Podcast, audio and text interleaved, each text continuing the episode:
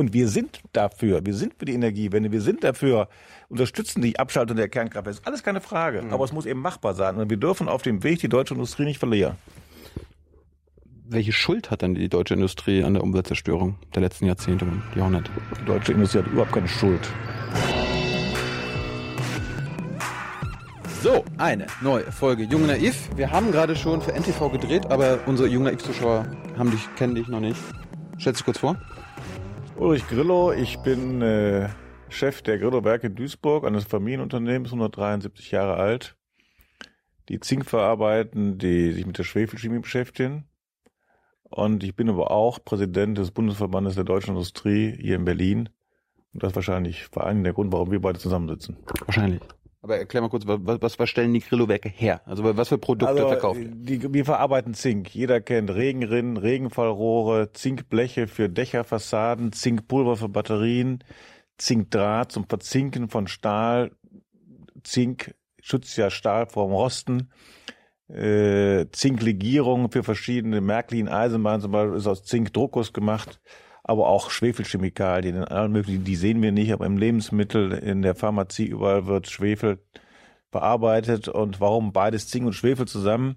Bei der Verhüttung von Zink in der Zinkhütte entsteht Schwefelsäure. Mhm. Deswegen mhm. haben wir das klassisch schon historisch seit 170 Jahren zusammen. So, jetzt bist du Chef des BDI. Gab's gab's schon mal eine, eine weibliche Chefin? Nee. Warum nicht? Kann ich beurteilen. Die werden ja gewählt und muss man die fragen, die gewählt haben. Bisher gab es keine weibliche Chefin. Also keine weibliche Chefin, keine Chefin. Keine BDI-Präsidentin, so, ganz sauber. Aber wir haben immerhin eine Schatzmeisterin. Immerhin. Immerhin, ja. Aber wird es vielleicht nach dir mal Zeit, dass eine Chefin kommt? Also das ist völlig offen, ja. Also äh, kann jederzeit auch eine Frau Präsidentin werden. Und äh, die nächste Wahl wird im Herbst des nächsten Jahres sein. Und wenn dann gewählt wird, kann ich, weiß ich jetzt noch nicht. Stellst du dich wieder auf? Ich kann einen Vorschlag machen. Die Wahrscheinlichkeit, dass ich mich wieder aufstelle, ist sehr gering. Nein, werde ich nicht machen. Ich habe äh, zwei Wahlperioden, das ist das Normale, oh. und werde dann eben Ende nächsten Jahres dieses Amt zurückgeben. Also zweimal zwei Jahre? Oder? Zweimal zwei Jahre. Es gibt wenige, der Henkel äh, hat sechs Jahre gemacht, aber ansonsten ist es Uso, dass wir vier Jahre machen. Und das ist auch schön, das ist ein toller Job. Also ist kein Job, weil leider ist, gibt's da keine Kohle für. Nix? Aber nix. Ne? Außer ein schönes Büro. Ehre. Schönes Büro, schönes, schöne Ehre, schöne Reise, interessantes Netzwerk. Man nennt tolle Leute kennen, national, international. Gibt aber keine Kohle dafür, wie wir im Ruhrgebiet sagen würden. Aber vier Jahre sind noch gut und dann ist auch, ist viel Arbeit. Du hast Obama schon getroffen, habe ich gerade gesehen. Obama schon getroffen, der war ja vor zwei Jahren hier und wir haben ein bisschen Zeit. Äh, großer Staats, großer Empfang da im Schloss Charlottenburg mit den Spitzen der deutschen Politik, der Gesellschaft. Und ich hatte auch die Ehre, eingeladen zu werden meiner Frau. Der BDI hat mir sogar netterweise vorher drei Seiten eine Liste aufgeschrieben, Fragen, Themen, die ich mit dem Präsidenten besprechen könnte. Da habe ich gesagt, ist ja rührend, dass Sie sich Sorgen machen, als ob Obama mit mir reden wollte. Ja. Habe ich natürlich beiseite gelegt. Dann äh, wurden wir eingeladen, großer Empfang. Da, und Frau Merkel hat uns dann äh, dem Ehepaar Obama vorgestellt, meine Frau und mich. Das war nett, ein bisschen geschwätzt. Dann sind meine Frau und ich nochmal auf die Toilette gegangen, ein bisschen die Hände waschen. Haben wir wahrscheinlich zu lange gemacht, kam wieder, da saß alles in so einem langgezogenen Saal und wir liefen dann von der rechten Seite immer durch den ganzen Saal. Alles guckte natürlich, wo geht der Grillo hin? Hm. Und der Grillo hatte dann Tisch 13, aber ich wusste gar nicht, aber Tisch 13 war der Tisch, wo dann Frau Merkel und auch Präsident Obama saß und ich ging immer näher und auf einmal merkte ich, dass mein Namensschild zwischen Obama und Dirk Nowitzki stand. Kriegte ich ehrlicherweise ein bisschen feuchte Finger, habe ich gesagt, verdammt nochmal, diese drei Seiten hätte sie doch mal durchlesen können. Ja. aber es war nett, also es war ausgesprochen, muss ich sagen, es war ein toller Abend. Äh, aber, aber, aber, aber, du hast du hast nichts gefunden, was du mit Herrn Obama äh, besprechen konntest. Ich habe dann, wir haben dann wirklich drei Stunden lang eigentlich ein intensives Gespräch, und zwar nicht nur über Basketball mit Dirk Nowitzki gesprochen, sondern auch über äh, verschiedenste politische Themen, über TTIP, über Tea Party, über verschiedenste inhaltliche, aber auch über die Familien. Also ich muss sagen, das war außerordentlich charmant. Wir haben am Anfang äh, habe Frau Merkel, die saß links neben ihm, ich durfte rechts neben ihm sitzen. Wir haben versuchen, versucht, ihm beizubringen, was, äh, was Berliner Klöpse, wie heißt es, äh, äh, die, die Klöße? Berliner Klöße. Ja. Äh, nein, wie heißt es denn? Mein Gott, jetzt habe ich Wortfindungsstörung, aber äh, dein, dein, dein, dein Buletten, Buletten, wie auch immer, wie das übersetzt auf Englisch heißt, ja, weil Tim Rau hatte gekocht, also es war ganz lustig. Ah. Aber es war ein netter Abend, das ist natürlich eine tolle Chance, man sitzt nicht immer neben dem amerikanischen Präsidenten. Hm. Und das ist eben, deswegen sind wir darauf gekommen, also man, der BDI-Präsident, der wird eben in Sachleistungen entlohnt, der äh, kriegt, hat tolle Erlebnisse, äh, wo ich es ihm erzählen komme. Putin habe ich natürlich auch schon mal kennengelernt bei der Hannover Messe. Kommen dann vorher, empfängt man mit der Kanzlerin dann die Staatsgäste und dann ist ein großer Bahnhof da mit 1500 Gästen. War vorher Empfang und ein russischer Reporter wollte dann ein Selfie mit Putin machen. Habe ich gesagt, komm, gib das Handy mal her, ich mache das für euch beide. Habe ich dann vor Putin gekniet und den russischen Reporter und Putin fotografiert, wusste aber nicht, dass das übertragen wird in den großen Saal und 1500 Leuten sahen dann, wie ich vor Putin kniete. War auch nett. War das die Szene, wo die, wo die nackten Frauen äh, rumgelaufen sind? Das war später. Ah. Ging aber nicht miteinander zusammen. Da warst du nicht dabei. Die hatte aber ich auf jeden Fall nicht engagiert. Ach so. Äh, ich wollte mal zum BDI an sich kommen. Erklär mir mal, warum, warum gibt's den BDI? Äh, warum, warum muss sich die Öffentlichkeit darum eigentlich Sorgen machen?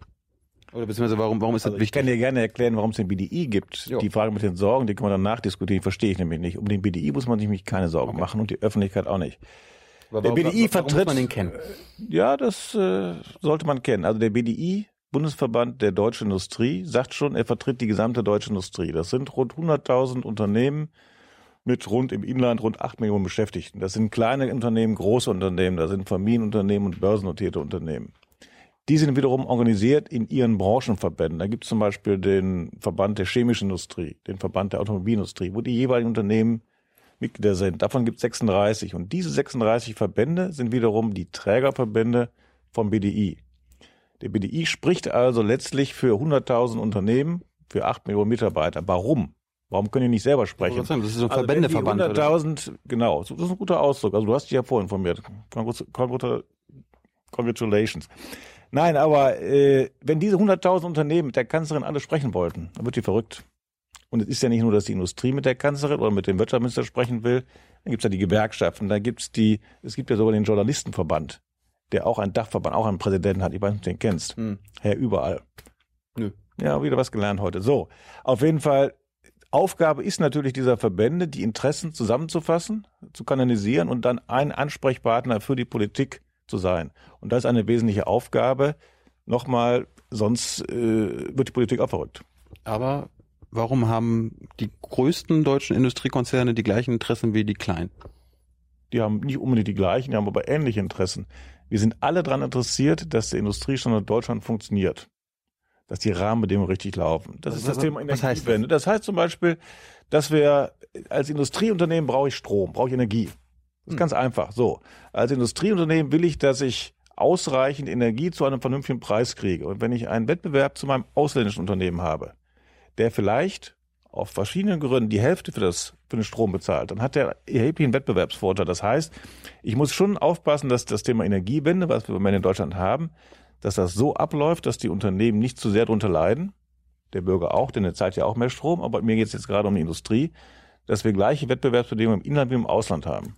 Ja, aber das ist doch irgendwie in Frankreich. Frankreich hat Atom, äh, ich wollte gerade Atommülllager sagen, aber die Ja, haben, vielleicht auch, aber die haben vor allem Atomstrom erzeugt. Ja. Ja. und wir haben einfach beschlossen, äh, 2022 das letzte Kernkraftwerk von Netz zu nehmen. Hm. Ist eine Entscheidung, hat ist gesellschaftliche Mehrheit gewesen. Fandst du doof? Hat Frau Merkel, nein, das war nicht mal doof, das war gar nicht, abgesehen davon, dass man mich nicht gefragt hat.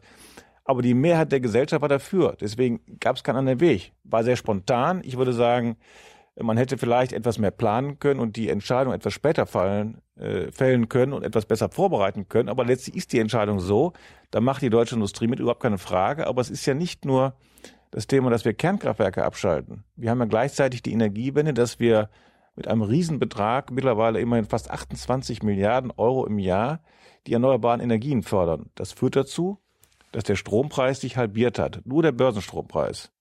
Das macht natürlich den klassischen Energieversorgern, die Strom erzeugen mit ihren Gaskraftwerken, mit ihren Kohlekraftwerken, eine Menge Probleme. Hm. Jetzt sind wir im Detailthema, aber auf der anderen Seite braucht man natürlich eine sichere Energieversorgung als Industrie, als Wirtschaft. Aber auch du, wenn du zu Hause ein Bier aus dem Kühlschrank holst, soll das kalt sein. Also insofern muss der Kühlschrank auch Strom haben. Wir brauchen also eine sichere Energieversorgung, auch wenn der Wind nicht weht und wenn die Sonne nicht scheint. Das ist zusammengefasst eins der Herausforderungen. bist du gegen Kohlekraftwerke? Nein. Warum Ich bin für eine sichere Energieversorgung. Wir brauchen Kohlekraftwerke. Wir können nicht, wir können nicht heute die, die Kernkraftwerke abstellen und die Kohlekraftwerke abstellen. Wir brauchen ja eine Basis, wie wir den Strom erzeugen. Wir haben heute, wir haben heute die erneuerbaren Energie, also Sonne, Wind, äh, und verschiedene andere. Insgesamt, also die erneuerbaren Energien sind, stehen für rund 25 Prozent Energieerzeugung. Nur. 75 Nur. Prozent nur, ja. Das soll ja auch wachsen, das wird auch wachsen. aber 75 Prozent werden immer noch durch die klassische Energieerzeugung erzeugt. Wenn wir da alles abstellen, dann haben wir ein Problem. Dann ist dein Bier warm. Aber Atomstrom muss abgestellt werden, weil es super gefährlich ist. Wird im Laufe der Zeit abgeschaltet. Ob das gefährlich ist, auf jeden Fall war die Mehrheitsmeinung, dass es abgeschaltet wird. So, wird ja auch zurückgefahren. Bei Kohle habe ich gelernt, Kohle ist die dreckigste Variante, Strom zu erzeugen. Ist auf jeden Fall die sicherste Vari- Variante. Und Aber auch die haben- dreckigste. Kann sein, dass die dreckigste, wobei die Technologie, die wir in Deutschland haben, das ist die weltweit umweltschonendste Technologie, um aus Kohle Strom zu Aber erzeugen. immer noch dreckig. Sie ist nicht dreckig, sie belastet die Umwelt mehr als andere Technologien. Aber nochmal, als Industriestandort und als Bürger brauchen wir eine Stromversorgung. Wir können nicht alles gleichzeitig abstellen. Aber wenn, hat ja keiner gesagt, dass wir sofort die Kohlekraftwerke abstellen, aber das wäre doch jetzt Nein, äh, zur Weltklimakonferenz wäre doch ein gutes Zeichen, wenn man sagt, okay, bis Tag X. Ja, das wäre ein schönes Zeichen, aber wir können ja nur Zeichen setzen, die wir auch erreichen können, die auch realistisch erreichen können. Äh, Wir können natürlich die gesamten Energieerzeugungen alles stilllegen. Dann können wir ein Kerzchen an, anmachen. Die Kerze können wir ja im Ausland kaufen Mhm. Und können wir uns im Zelt hinsetzen. Aber da können wir keine Beschäftigung mehr, da können wir keine Industrie mehr betreiben. Dann haben wir wirklich ein Problem. Da ist nicht nur das Bier kalt, dann können wir überhaupt kein Bier mehr herstellen. Warum, warum, Auch dafür brauchen wir Strom. warum, warum, warum baut ihr auf euren Werken nicht irgendwie Solaranlagen auf und so weiter? Das tun wir ja. Macht wir bauen ja, es wird ja der Anteil der Solarstromerzeugung, der erneuerbaren Energie wächst ja. Wie gesagt, der ist jetzt bei 25, 26 Prozent. Da sind Ziele, das auf 50, 60, 80 Prozent bis zum Jahr 2050, 2070 zu bringen. Erstens die Physik und das Wetter können wir nicht übertünchen. Das heißt, wenn kein Wind weht oder keine Sonne scheint, dann brauchen wir trotzdem Strom. Dafür brauchen wir die klassische Energieerzeugung. Wenn wir irgendwann mal dazu kommen, dass wir großflächig Energie speichern können, das ist der, der, der Schlüssel. Ja, das ist der Knackpunkt Ja, aktuell. Das ist der Knackpunkt. Wenn wir großflächig Energie speichern können, ja, wir haben natürlich Möglichkeiten über Wasserkraftwerke und so weiter, wirklich großflächig industriell, dann ist das Thema sehr viel einfacher. Aber da sind wir noch lange nicht. Und bis dahin können wir nicht einfach abschalten, sondern brauchen wir eine klassische Stromerzeugung.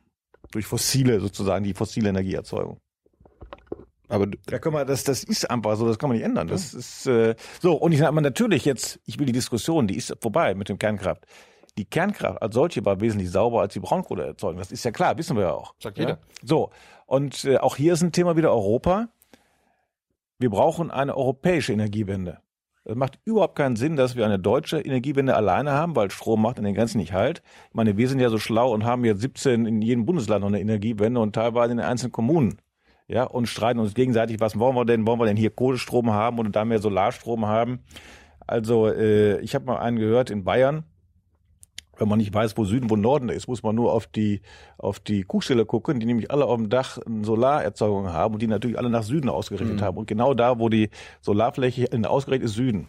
Das ist jetzt ein Beispiel, aber ich sag mal letztlich, wir haben unterschiedlichste Modelle und da müssen wir nicht nur eine deutsche Energie, sondern eine europäische Energiewende haben. Das Aber ist, du, du hast gerade diese Kommunen angesprochen. Ist das nicht eines der tollen Entwicklungen der letzten Jahre, die Energiewende, dass äh, sich das alles ein bisschen dezentralisiert? Also dann geh mal ins Ruhrgebiet. Wir können gerne mal eine Tour machen. Wir wollten ja schon Duisburg-Marxloh mal gemeinsam erkunden. Wir fahren mal durchs Ruhrgebiet, sprechen mit einigen Kommunen, die alle beteiligt sind an RWE, an verschiedenen anderen Energieunternehmen, wie die leiden, wie die wirtschaftlich leiden unter dieser Energiewende. Weil eben die klassische Energieerzeugung, das ist nun mal RWE, äh, und das ist die STEAG im Ruhrgebiet, ja, und teilweise einige Kommunalunternehmen, wie die leiden unter der Energiewende, unter dem gesunkenen Energiepreis. Aber, aber Einnahmen, ich sag mal, äh, wesentliche Einnahmen der Haushalte brechen einfach weg. Das ist schon ein wirtschaftliches Problem. Das muss gelöst werden. Das ist bis heute nicht gelöst. Also das Thema Energiewende hat doch so viele offene Fragen. Das ist auf dem Papier einfacher, aber das hat sehr viele negative. Auch insgesamt hört sich das toll an. Mensch, alle Energie von der Sonne, vom Wind ist doch wunderbar und alle sind happy und alle sind glücklich. Bier ist trotzdem kalt und so, alles schön. Aber das ist im Detail leider sehr viel komplexer. Und wir sind dafür, wir sind für die Energiewende, wir sind dafür, unterstützen die Abschaltung der Kernkraft. Das ist alles keine Frage. Aber es muss eben machbar sein. Und wir dürfen auf dem Weg die deutsche Industrie nicht verlieren. welche Schuld hat denn die deutsche Industrie an der Umweltzerstörung der letzten Jahrzehnte und Jahrhunderte? Die deutsche Industrie hat überhaupt keine Schuld. Guck dir mal die deutsche Industrie an, guck dir mal die, die Effizienz an, mit der, der die deutsche Industrie produziert, wie sie äh, die Emissionen kontrolliert im Vergleich, wie sich das entwickelt hat in den letzten 20 Jahren, wie sparsam, wie vernünftig sie mit Ressourcen, heißt Rohstoffen, mit allem, was sie einsetzt, umgeht. Vergleich das mal mit anderen Ländern, mit äh, anderen Kontinenten. Da sind wir weltweit führend. Das heißt, die deutsche Industrie hat einen riesen Verdienst, sehr effizient zu sein und sehr bewusst mit den Ressourcen, mit den Anderen Stoffen umzugehen. Nur hat, aber die deutsche Industrie hat natürlich nur einen kleinen Anteil. Also wenn man sieht, was wir im Laufe der Jahre gespart haben, der trotz eines Wachstums in den letzten 20 Jahren ist der CO2-Ausstoß der deutschen Industrie deutlich zurückgegangen. Wenn man im gleichen Moment Indien sich anguckt, China sich anguckt, ist der CO2-Ausstoß natürlich riesig gewachsen. Das heißt, das, was wir in größten Mühen mit einem irren Geld eingespart haben in den letzten 20 Jahren, wird in China in zwei oder drei Wochen wieder mehr ausgestoßen, weil die Wirtschaft natürlich da wächst und lange nicht so effizient wie wir. Aber das, das, das darf, muss man beachten. Aber das darf nicht unser Maßstab sein, was, was China macht mit, gesagt, mit anderthalb Milliarden. Sein. Ich habe nur gesagt, dass wir wirklich sehr erfolgreich sind und als deutsche Industrie sehr viel geleistet haben. Und dass man nicht sagen kann, da muss die deutsche Industrie noch mehr machen, sie muss nach wie vor am Leben erhalten bleiben. Ich glaube, das ist wichtig für die Beschäftigung und für alles, was wir hier so in Deutschland haben. Aber, aber trotzdem ist es ja trotzdem. Und die deutsche Industrie, die deutsche Industrie, die deutsche Industrie wird das Weltklima nicht alleine retten können. Das ist, glaube ich, keine, glaube ich, keine gefordert. Aber, aber das wäre doch mal, wir, die deutsche Industrie könnte eine Vorbildfunktion haben für den Rest Europas und Wenn ich Welt. vorhin gesagt habe, der BDI spricht für acht Millionen Beschäftigte. Wir haben, der Industrieanteil in Deutschland ist rund 23 Prozent. Der Wertschöpfung in Deutschland 23 Prozent nur durch Industrie. Dann sind es die industrienahen Dienstleistungen, die nochmal rund 10 Prozentpunkte machen, sind wir schon bei 33 Prozent. Alle die, die ihr Geld verdienen, die gehen zum Bäcker, die kaufen Reisen, das heißt, die geben ihr Geld wieder auf. Das heißt, ein großer Teil der deutschen Wirtschaft, ein großer Teil der 43 Millionen Beschäftigten hängen vom Wohl und Wehe der Industrie ab.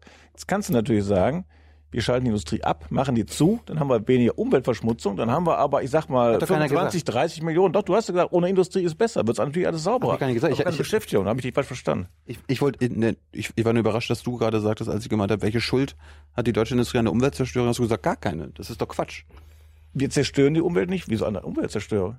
Ich meine, wir haben natürlich die industriellen Prozesse, industrielle Prozesse verbrauchen Energie verbrauchen Rohstoffe, verbrauchen Ressourcen. Das ist immer ein Gesetz der Physik. Ja, aber das habe ich schon in der Schule. Aber Verbrauch von Rohstoffen, das ist doch schon, wenn da, wenn da Bäume abgefällt werden und Kohle rausgeholt werden und Öl rausgeholt werden, das also ist wenn, doch. Wenn, wenn Kohle rausgeholt wird, ist das nicht unbedingt eine, das Verbrennen von Kohle, das belastet die CO2-Bilanz. Ja, das ist klar. So.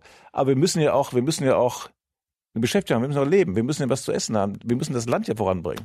Ja, aber gut, aber, aber du willst ja auch, du, du willst ja auch irgendwo, du lebst ja indirekt auch von der Industrie. Klar. Also insofern braucht man Industrie. Wir müssen sie nur so umweltschonend wie möglich durchführen. Und da ist Deutschland Spitzenreiter. Meinst du? Obwohl wir, das meine ich, das weiß ich sogar. Da haben wir jetzt so viel Zeit haben wir nicht, sondern gibt es genug Unterlagen, da gibt es genug Belege. Das, was wir in den letzten 20 Jahren in der deutschen Industrie erreicht haben, an Effizienzsteigerung, an Umweltschonung, ist weltweit unerreicht. Nur wir kompensieren damit leider nicht die Risiken äh, die riesigen Wachstumsraten der CO2-Emissionen, die in anderen Industrien sind. Das schaffen wir nicht, aber wir tun unser Möglichstes. Warum? Und profitieren so dabei. Wir haben ja auch Umwelttechnologien, wir sind ja auch Technologieführer. Das heißt, wir entwickeln durch diese Notwendigkeit, entwickeln wir auch Technologie im Maschinenbau, die wir weltweit exportieren. Das ist ja auch ein positives. Technologieführer ist ein guter Stichwort. Warum ist die deutsche Autoindustrie, die doch die Nummer eins in der Welt ist, so hinterher bei den Elektroautos? So hinterher bei den Elektroautos? Ja. Also Tesla räumt ja den ganzen Markt ja. auf und die Deutschen sind so, naja. Tesla räumt den ganzen Markt auf, das muss man mal sehen. Tesla hat größere Wachstumsraten. Wir sind erstens in dem Verbrauch der deutschen Autos, sind sie weltweit führend. Wir haben eine ganze Menge Hybridautos, wir sind in Technologie auch weiter, aber es gibt andere Länder, die die, wie man so sagen, die Elektroautos sind noch nicht wirtschaftlich im Vergleich zu den Benzinern und zu den Dieseln. Und andere Länder fördern einfach mehr, subventionieren mehr. Das, brauchen das macht Deutschland bisher noch nicht. Das brauchen und da gibt es Überlegungen, das brauchen wir. Da kann man fragen, ist das notwendig oder ist das nicht notwendig? Was, ich was, ja, ich, ich fordere es nicht.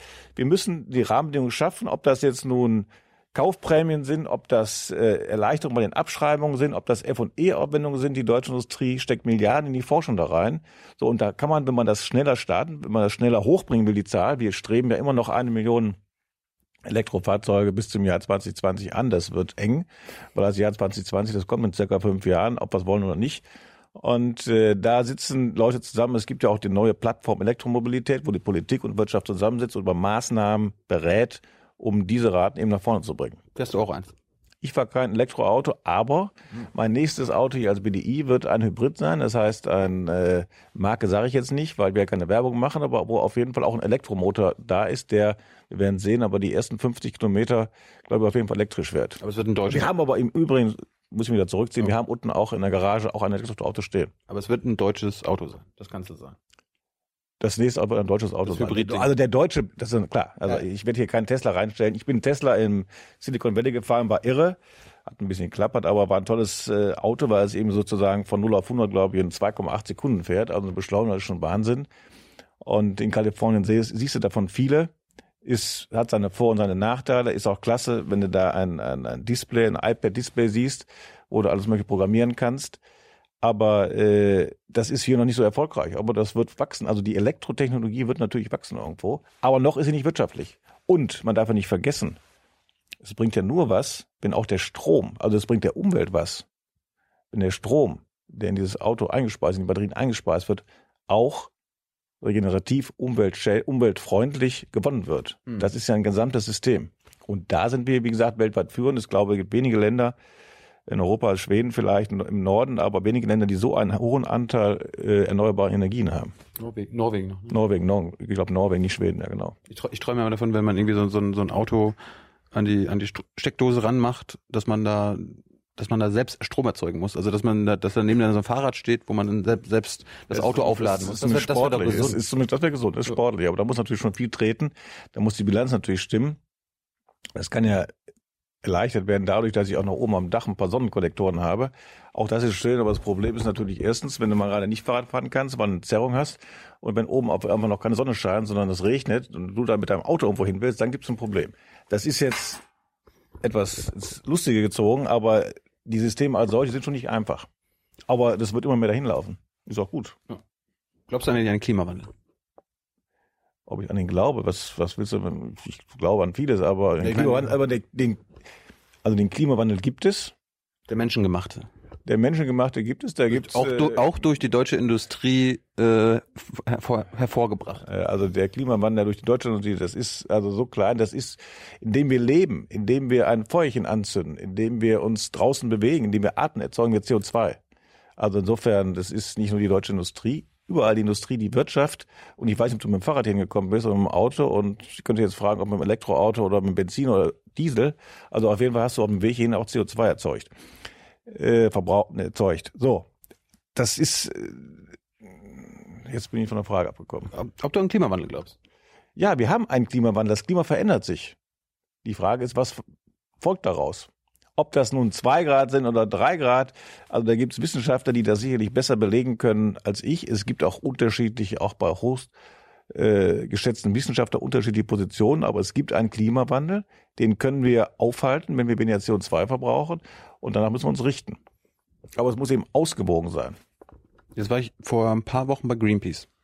Hab da, hab da was moderiert. Und da hat dann der oberste Greenpeace-Wissenschaftler gesagt, der da auch in Paris mitverhandelt, Martin Kaiser ist der. Und der, da war am Ende die Frage, wer muss dann da am Ende in Paris, wenn bei der Weltklimakonferenz ein Kompromiss gefunden ist, wer muss von Deutschland dazu stimmen? Und dann meinte er, nicht die Kanzlerin, auch nicht die Umweltministerin, sondern. Ich weiß nicht, ob der Kaiser zustimmen muss, aber. Nee, er nicht. Die sind ja nur Beobachter. Eben, ja. Aber er meinte, am Ende muss, muss das grüne Licht vom BDI kommen. Also das, äh, Stimmt das? Überschätzt, überschätzt mich ein bisschen. Äh, ich muss da nochmal nachgucken. Nein, Quatsch. Also der BDI ist auch als Beobachter da, als Ratgeber dabei, aber wir sind mit Sicherheit nicht in den Entscheidungsprozess äh, einbezogen. Das machen die Ländervertreter. Ich schätze mal tatsächlich eher die Bundeskanzlerin als irgendjemand anders. Und äh, das ist aber ein gutes Thema. Es kommt nicht auf den BDI an, es kommt auch nicht auf die Bundeskanzlerin an, es kommt auch nicht auf die nationalen Leistungen an, die wir als Land Deutschland wollen, sondern da sitzen 100, ich weiß nicht wie viele Länder, 150, 180, ehrlicherweise weiß ich jetzt wirklich nicht. Das Wichtige ist, wenn wir da eine globale Strategie entwickeln, dass alle mitmachen. Wir können den weltweiten CO2-Emissionen nur dadurch reduzieren, dass alle mitmachen. Deutschland alleine, Europa alleine schafft das nicht. Das habe ich schon mehrfach gesagt. Das heißt, alle mitmachen. Wir müssen einen globalen Kohlendioxidhandel irgendwie verabschieden, an dem wir uns alle handeln. Der funktioniert. Da müssen wir, da müssen wir natürlich den schwächeren Ländern durchaus helfen. Der natürlich funktioniert, ich meine, das ist klar. Der Emissionshandel jetzt der funktioniert ja nicht. Der muss, der jetzt funktioniert auch, aber der hat natürlich zu niedrige Preise, dadurch hat er die Lenkungsfunktion nicht, die wir da ihm zubilligen. Hm. Äh, aber da müssen wir ein globales Instrument schaffen. Wenn das dann auch funktionieren soll, klar, muss auch funktionieren. Wenn das zu höheren Preisen, das war ja deine Aussage gerade, oder die lag halt in der Freiheit dazwischen. Mhm. Wenn wir höhere Preise für eine Tonne CO2 haben, dann ist erfüllt dieser Handel die Lenkungsfunktion eher. Da muss man wieder aufpassen, dass die Industrie dadurch nicht über die Wupper geht, auf gut Deutsch gesagt, ja, weil dann ist uns auch nicht gedient. Also ohne Industrie, wie gesagt, sind die Lebensbedingungen auch nicht so schön. Das ist ein, ein ausgewogenes System. Wichtig an Paris ist, dass wir eine globale Regelung finden, globale Ziele finden, globale Vorgehensweise verabschieden. Wer auch immer, wie gesagt, der BDI ist da in der Zustimmungsprozess nicht involviert, der kann gute Ratschläge geben. Müssen wir natürlich nur anhören.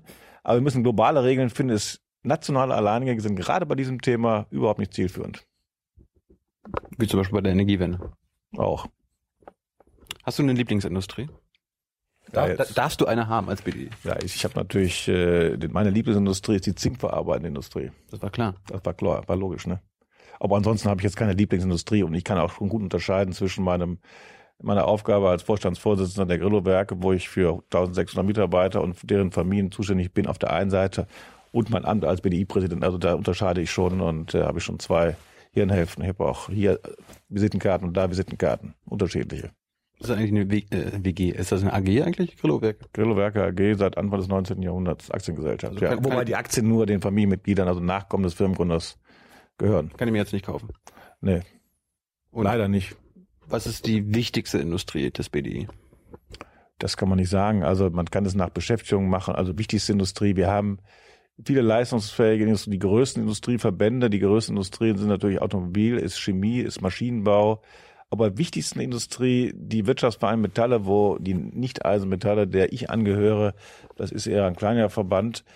Die kleinen und großen sind alle wichtig im Verbund. Und das macht ja Deutschland aus. Das macht die deutsche Industrie aus, dass wir so breit gefächert sind, dass wir keine, ich sag mal, Klumpenrisiken haben, sondern dass wir eine sehr breit gefächerte, wichtige Industrie haben, die immerhin 23, habe ich erwähnt, 23 Prozent Anteil am nationalen Bruttoinlandsprodukt haben.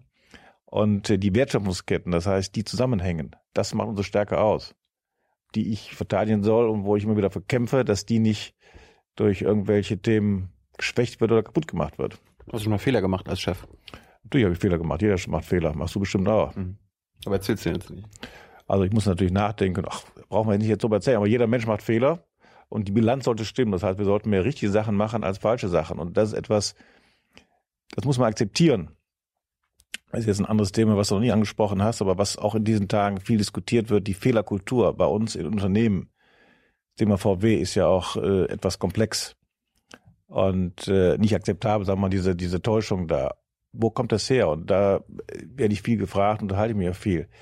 Wir brauchen eben eine Fehlerkultur im Unternehmen und das ist etwas, weil du auf mich gefragt hast, mich gefragt hast, Vertrauenskultur im Unternehmen, jeder macht Fehler, auch meine Führungskräfte, auch die Mitarbeiter, die dürfen nur einen Fehler nicht machen, mit diesem Fehler, mit diesem Problem nicht zu mir zu kommen.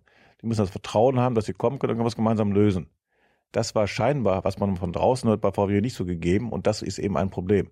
Also insofern Fehler machen, ja, jeder macht Fehler, aber man muss auch das Vertrauen haben, mit seinem Chef darüber reden zu können. Was würdest du mit einem Mitarbeiter machen, der wie, wie bei VW irgendwas in den Grillo-Werken macht, was am Ende zu Betrug führt?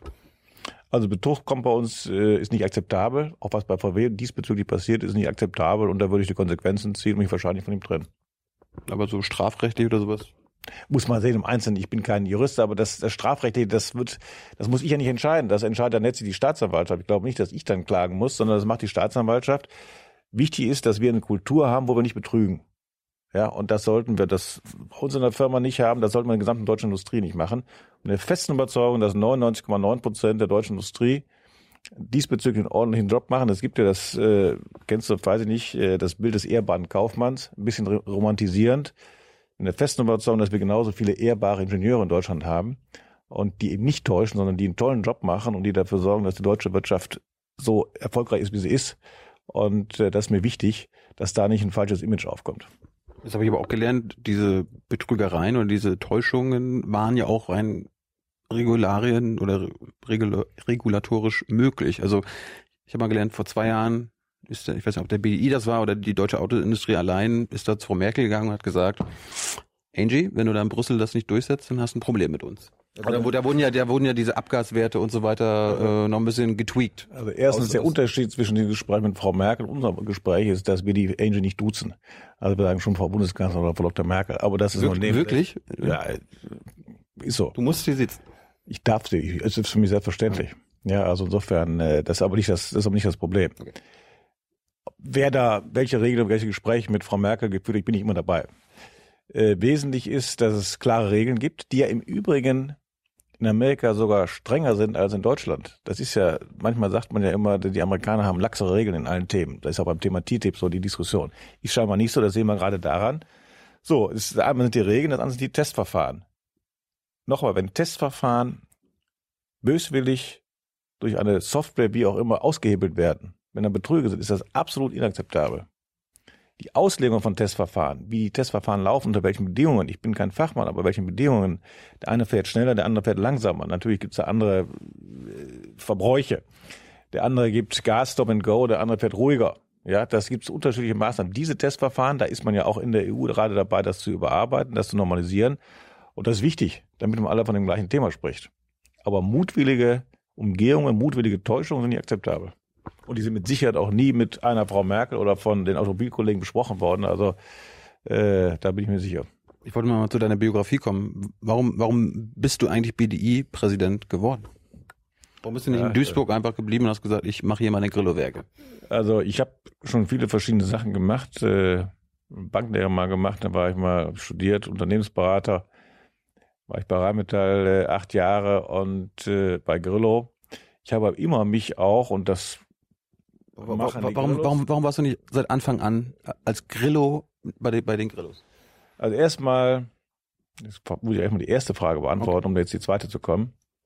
Also erstens war es immer bei mir so, bei den Grillos so, aber bei vielen Vertretern der deutschen Wirtschaft, dass sie eben auch über den Tellerrand gucken. Das heißt, ich kann nicht nur meckern, über alles Mögliche meckern, an meinem Schreibtisch sitzen, sondern mithelfen, das zu ändern.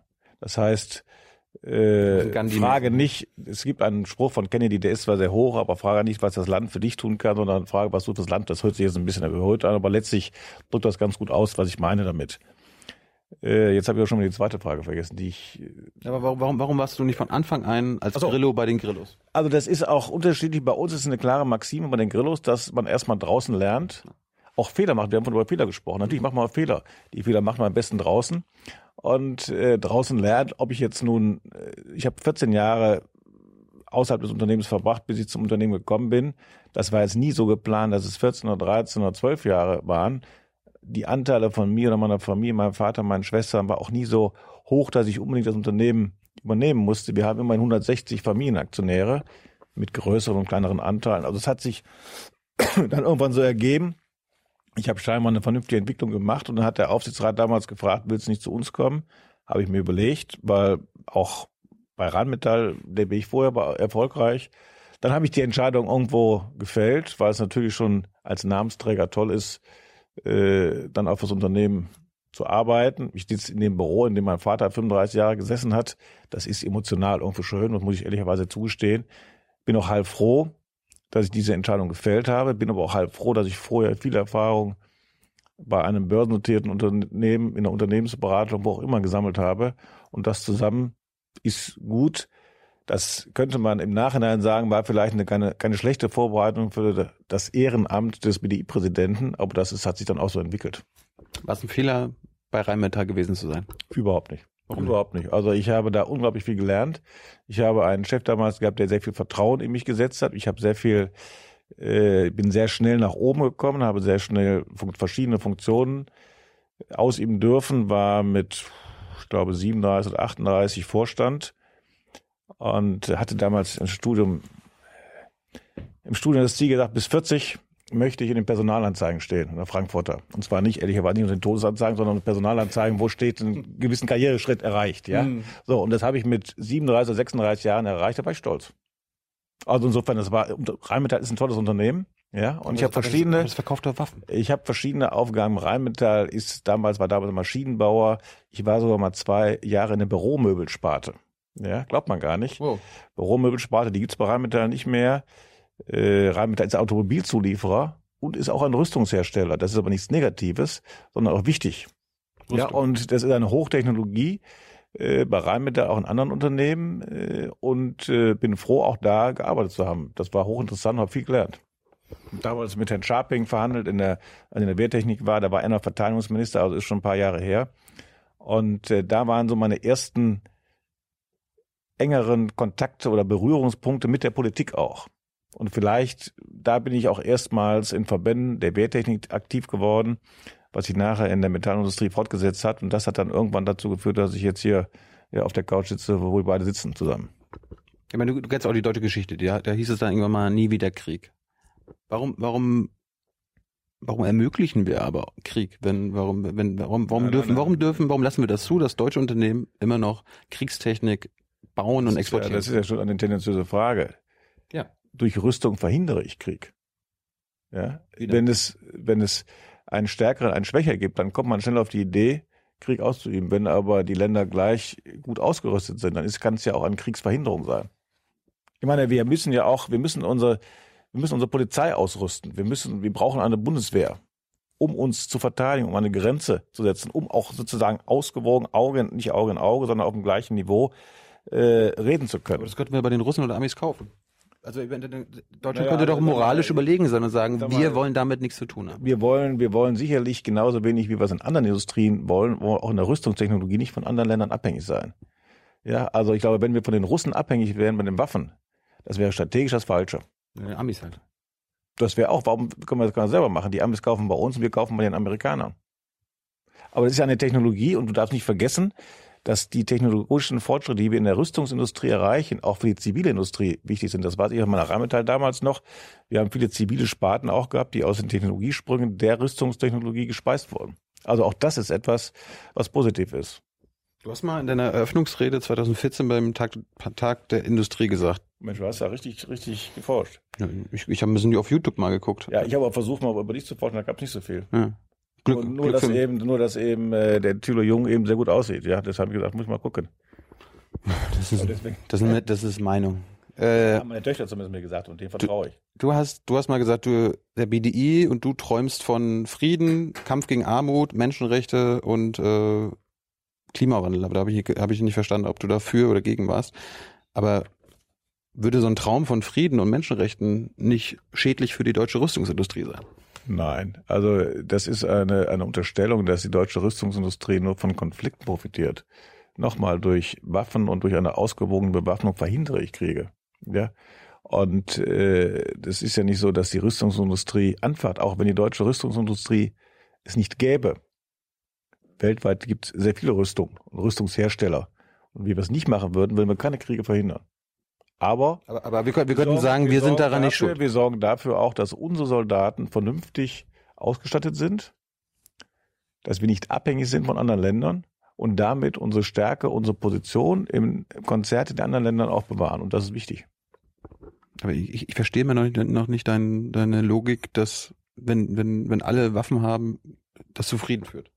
Ja, das ist aber die Logik. Wenn ich jetzt, wenn wir jetzt in Deutschland sagen, wir produzieren keine Waffen mehr, Ja. Ja, deswegen produzieren die anderen doch trotzdem Waffen Ja. und haben mehr Waffen. So, und dann sind wir von denen abhängig und dann sind wir zur Not eben, können wir uns nicht verteidigen. Und äh, ich muss mich natürlich nur verteidigen, wenn ich angegriffen werde. Aber wenn ich keine Waffen habe, dann ist die Wahrscheinlichkeit, dass ich angegriffen werde, größer.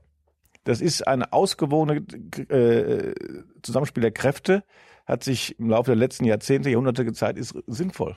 Aber wenn, wenn wir uns jetzt streiten würden, wenn wir jetzt Feinde wären und, äh, jetzt nicht. Aber, und, äh, und es, da wäre da wäre es doch besser, wenn keiner von uns ein Messer oder eine Knarre hätte, anstatt wir, nach deiner Logik, wir, wir, wir, haben, wir haben beide ganz viele Messer und ganz viele Knarren. Wahrscheinlich prügeln. Also ich habe kein Messer und keine Knarre und äh, du wahrscheinlich auch nicht. Das wäre zweifelsohne besser.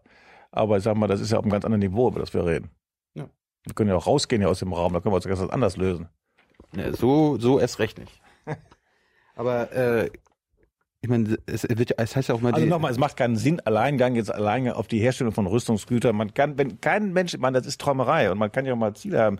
Wenn es nur so auf der Welt Rüstungsgüter gäbe, könnte man meinen, es wäre ja besser. Aber es zeigt ja leider, zeigen die aktuelle Entwicklung, zeigt die Geschichte der letzten hunderte von Jahren, der Mensch versucht immer irgendwo mehr zu kriegen, leider. Es gibt immer, es gibt, entstehen irgendwo Aggressionen.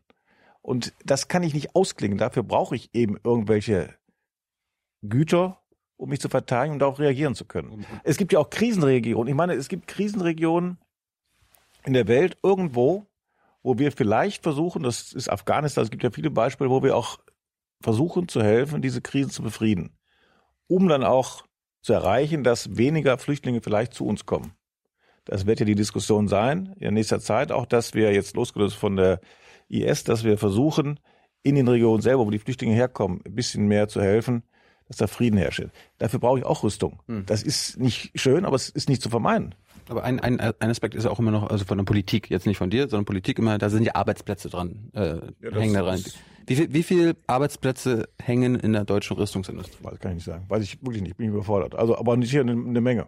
Nicht so viel, sagen wir, Automobilindustrie und Maschinenbau und Chemie ist wesentlich mehr, aber auch die Rüstungsindustrie hat in den letzten Jahren äh, meines Erachtens schon was verloren. Aber es ist auch noch ein Wirtschaftsfaktor.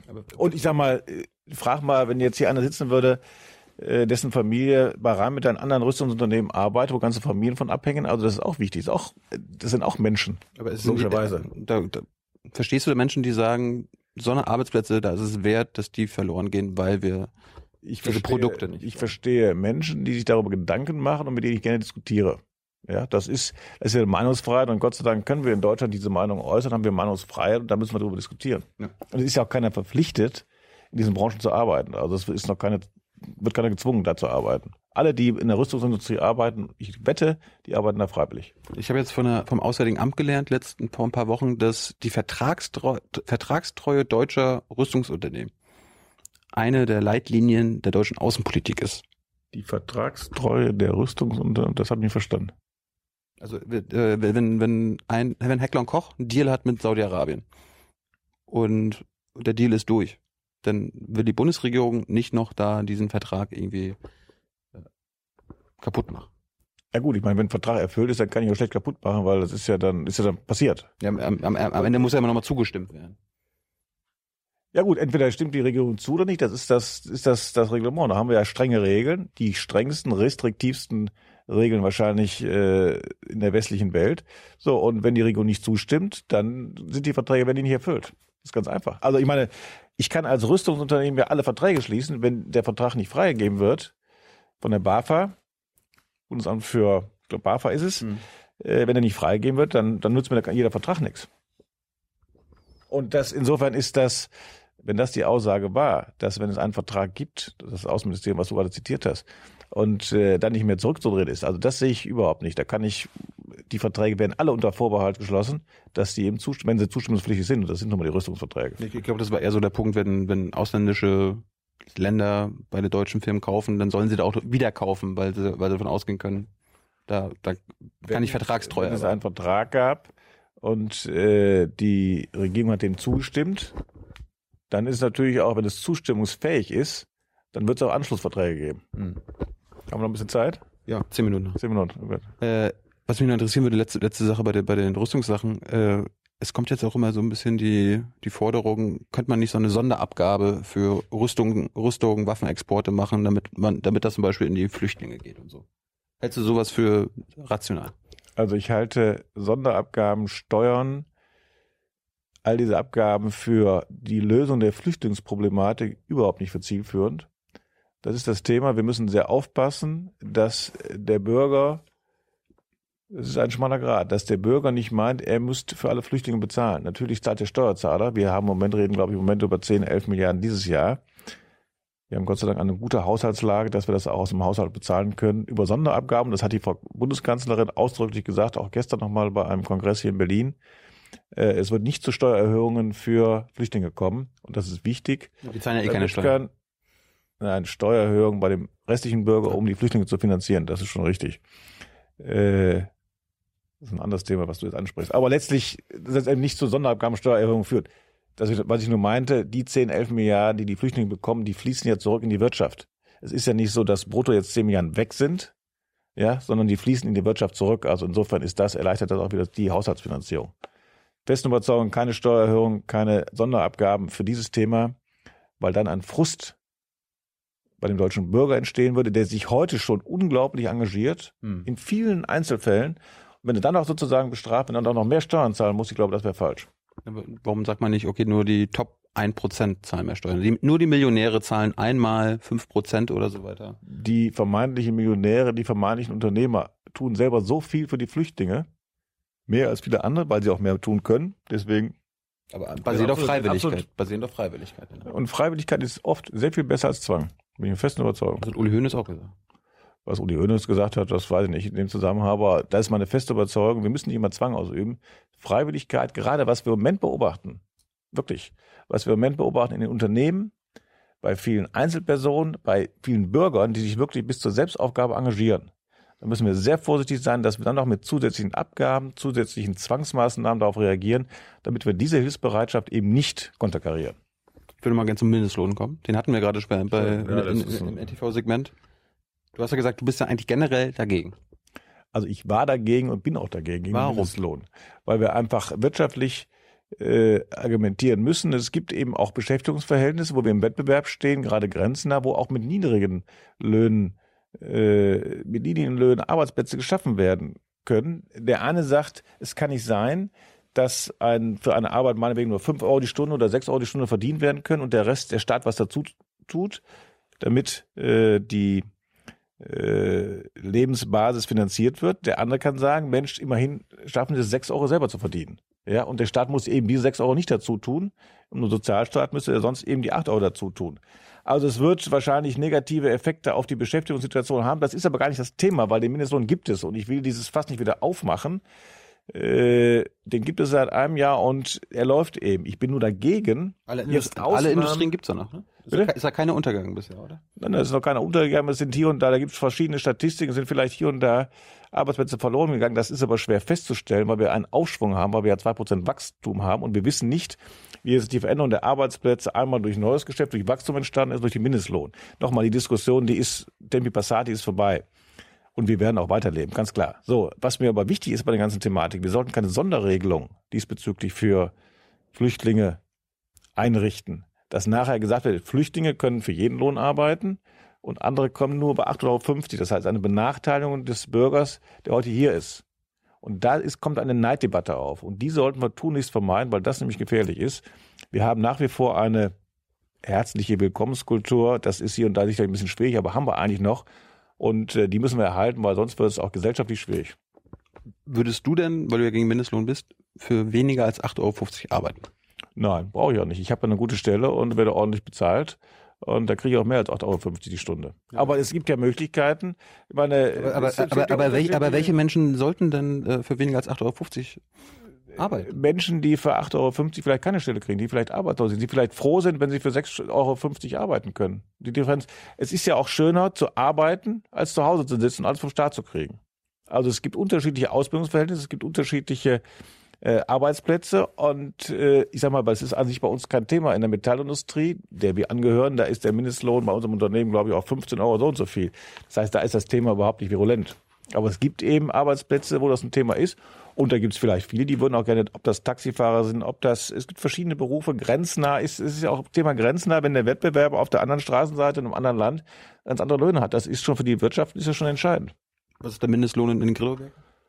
Der ist äh, Metallindustrie, also ich schätze mal 15 Euro noch ein paar kleine. Das ist gut. Ja. Habt ihr auch Der, Leihab? der, Durchschnitts, der, Durchschnitts, der Durchschnittsverdienst in der Metallindustrie, tarifvertraglich geregelt, liegt über 30 Euro. Also da ist das Thema, deswegen ist das Thema, das ist die Metallindustrie, ja. Habt ihr auch Leiharbeiter? Wir haben weniger, wir wenige Leiharbeiter. Einige haben wir auch. Die werden aber ordentlich bezahlt und die werden auch ordentlich behandelt. Das brauchen wir auch. Bekommen die mehr als äh, ein normal Angestellter? Die bekommen nicht mehr, die bekommen das Gleiche. Das ist aber auch tarifvertraglich geregelt. Warum, warum nicht ein bisschen mehr? Weil die, die, die können ja nicht sicher sein, dass sie nächsten Monat noch einen Job haben. Nein, das, wir haben Regelungen, das ist, geht nicht von Monat zu Monat, sondern manchmal drei Monate, das ist unterschiedlich, bis zu sechs Monate Kündigungsfrist. Aber die sind froh, dass sie einen Job haben. Das kann man ja auch so sehen, dass sie vielleicht keinen Job kriegen durch die Flexibilität. Wir machen das ja nur für Spitzen und müssen leben, müssen flexibel sein. Wenn Sonderaufträge kommen, wenn äh, große Aufträge kommen und dadurch, dadurch, dass sie die Flexibilität anbieten, haben sie die Chance, einen Arbeitsplatz zu kriegen. Das ist ja positiv. Aber, aber diese Flexibilität wird ihnen ja jetzt nicht irgendwie ausgezahlt. Doch, sie kriegen dadurch, dadurch, dass sie flexibel sind, kriegen sie einen Job. Ja, sonst, wenn sie nicht flexibel wären, wenn sie sagen, ich, äh, ich komme nur, wenn ich dauerhaft angestellt bin, dann könnten wir sie nicht nehmen. Weil wir dann eben nicht flexibel sind und in Zeiten von schlechten Aufträgen nämlich reagieren könnten. Das funktioniert. Das funktioniert. Funktioniert gut und fair und da haben wir auch in Deutschland gute und faire Regeln, da bin ich mir sicher. Da brauchen wir keine zusätzlichen Regulierungen. Das ist auch ein Thema. Wir müssen Flexibilität am Arbeitsmarkt haben. Das predigen wir auch im Übrigen in anderen Ländern wie Portugal, wie Irland, wie Griechenland. machen aber selber das Gegenteil, fangen jetzt an mit zusätzlichen Regulierungen für die Thema Leiharbeit und Werkverträge und sowas. Und das passt einfach nicht. Wir können nicht äh, Wasser predigen und Wein trinken. Das ist ein Lieblingsthema von mir, das Thema Rente mit 63, was wir ohne Not vor zwei Jahren eingeführt haben, anderthalb Jahren angeführt haben. Wir predigen in anderen Ländern, Griechenland Strukturreformen durchzuziehen. Spanien arbeiten mit 67 bis 67 bis 68. Wir haben mühsam das Rentenalter um zwei Jahre erhöht, was wir auch brauchen, weil unsere Lebensarbeits äh, Lebensdauer äh, immer steigt, ja, die Lebenserwartung immer steigt. Jedes Baby, was heute geboren wird hier in der Charité, wird über 100 und durchschnittliche wow. Lebenserwartung. Und wir re reduzieren die Rente auf 63. Ist, ist völliger Quatsch. 100 heißt. Dann hat man mehr, mehr Freizeit. Komm, 100 heißt 37 Jahre Rente zu kriegen, theoretisch. Wer soll das denn finanzieren? Demografisch haben wir immer weniger Leute, die arbeiten. Wie soll man das finanzieren? Die durchschnittliche Lebenserwartung steigt alle 100 Jahre um 25 Jahre. Das heißt, alle vier Jahre runtergerechnet um ein Jahr. Immer noch dabei. Hm. Jeden Tag steigt die durchschnittliche Lebenserwartung um sechs Stunden. Hm. So, also nochmal, äh, heute haben wir eine Regelung ungefähr, dass man 15 Jahre, 16 Jahre Rente kriegt. Jetzt haben wir das Rentenalter reduziert, es sind eigentlich zwei Jahre mehr dadurch geworden. Das muss finanziert werden. Wenn immer weniger Leute, durch die demografische Entwicklung, immer weniger Leute die Rente auch erwirtschaften, haben wir ein Riesenproblem. Warum machen wir es, machen wir es nicht so wie die Schweizer? Wo alle in die Rente einzahlen müssen. Jetzt müssen alle in die Rente einzahlen. Alle, die arbeiten, müssen die Rente einzahlen. Wir haben aber zukünftig weniger, die einzahlen. Und wir haben mehr Rentner mit der Regelung. Das heißt, wir müssen mit zunehmendem, mit zunehmender Lebensdauer müssen wir länger arbeiten, nicht weniger arbeiten. Wir haben jetzt eine Regelung, haben die weniger arbeiten. Die Dänen denken darüber nach. Und das ist eine Regelung, wenn wir Auto, wenn wir jedes, alle vier Jahre, wenn alle vier Jahre die Lebenserwartung um ein Jahr steigt, das habe ich gerade vorgerechnet, könnte man auch Automatismus sagen, dass man alle vier Jahre die Lebensarbeitszeit um ein Jahr verlängert. Da muss man nicht drüber diskutieren. Weil sonst ist das nicht mehr finanzierbar. Wie lange soll ich arbeiten? Du bist 30, äh, bist gesund, je nachdem, ich sag mal, das Mikrofon kannst du bestimmt noch mit 80 halten. Du bist ja Unternehmer. Wie lange ich arbeite, ist was anderes. Als Unternehmer ist es sowieso was anderes. Aber wann, wann, wann sollte ich deiner Meinung nach irgendwann in Rente gehen können? Also mit 30, äh, weiß ich nicht, mit 70, 75. So spät? Ja. Aber du kannst auch, wenn du nicht mehr kannst, alles Gute her. Und aber angenommen, ich kann nicht mehr. Aber es gibt bei uns in den Betrieben, Alle Fragen gestellt. es gibt bei uns in den Betrieben viele Leute, die sich wirklich den, auf gut Deutsch gesagt, den Hintern aufreißen, wenn wir sagen, die wirklich an der alzigen Schmelze oder einer Schmelze oder wo auch immer arbeiten, die wirklich körperlich nicht mehr können. Für die haben wir selbstverständlich Lösungen, die müssen selbstverständlich früher aufhören können. Da sind wir ein Sozialstaat und da haben wir genug, um die auch früher in Arbeit zu schicken. Aber die, die können und viele, die wollen, die müssen eben auch länger arbeiten müssen. Diese Möglichkeit muss, müssen wir einfach hinkriegen. Sonst kriegen wir ein massives Problem, Finanzierungsproblem der Renten. Hm. Also insofern, äh, wenn du gesund bleibst und du fährst ja demnächst Fahrrad, um den Strom selber zu erzeugen, dann kannst du wahrscheinlich auch mit 80 das Mikrofon halten. Ne? Ja. Ulrich, das ist ein schönes Schlusswort. Ich bedanke mich. Ja, ich habe ich hab, ich hab, ich hab jetzt gelernt, wir, wir sehen uns jetzt mal in Marxloh. Ja, ich leite dich gerne ein und dann gehen wir mal, wenn du die nächste Frau gefunden hast, dann kaufen wir mal eine Hochzeitsantwort. Ne? Ja, oder, oder, oder du zeigst jetzt mal die Werke. Oh ja, auch gerne. Kann, man, kann man da reingucken? Ja, klar. Ja? Ohne Kamera, aber kann man reingucken. Ja, machen wir ohne. Alles klar, prima, freue mich. Danke. Tschüss. Danke für die Zeit. Ciao.